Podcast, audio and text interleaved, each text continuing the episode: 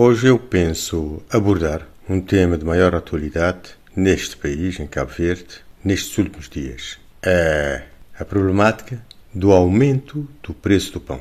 É o assunto que está é, praticamente em todos os noticiários, nas redes sociais. O posicionamento dos cidadãos tem sido os mais diversos, bem como as medidas.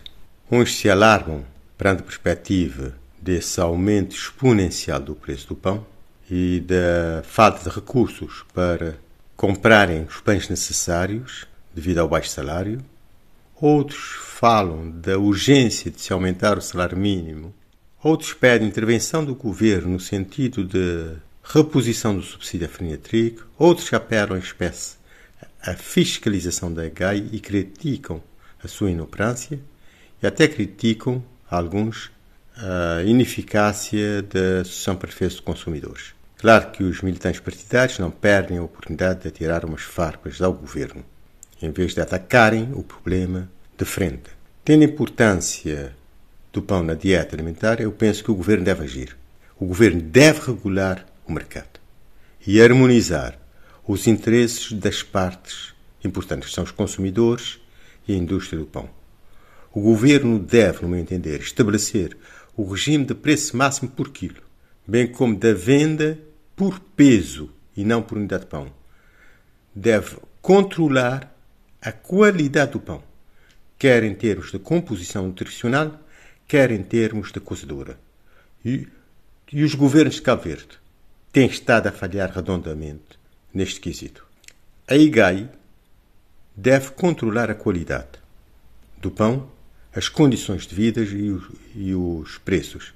Isso também tem sido uma falha enorme a falta de controle de qualidade de pão. É um pão sem qualidade que se consome de forma geral em Cabo Verde, em particular o pão carcaça. As câmaras municipais têm de ser responsabilizadas, têm a responsabilidade de fazer esse tipo de controle, de fiscalizar os estabelecimentos, uh, as condições de vida, inclusive as balanças. E, conjuntamente com as associações de consumidores e com o IGAI, devem ter um papel muito um papel ativo. Aliás, não existem, boa parte delas, a fazer esse tipo de trabalho. Parece mais preocupados em fazer festas do que em cumprir a sua função principal.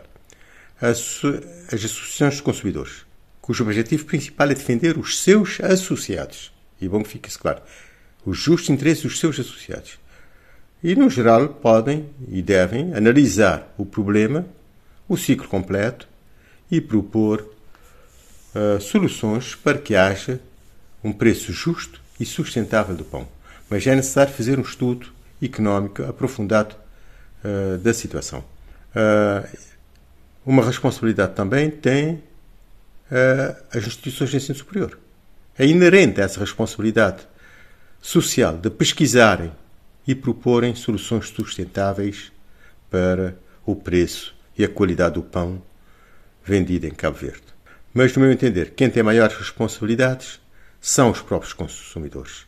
Muitos ficam na situação de coitadeza e esperteza na comunidade e subjugação, que é uma vergonha, e sujeitos a tudo.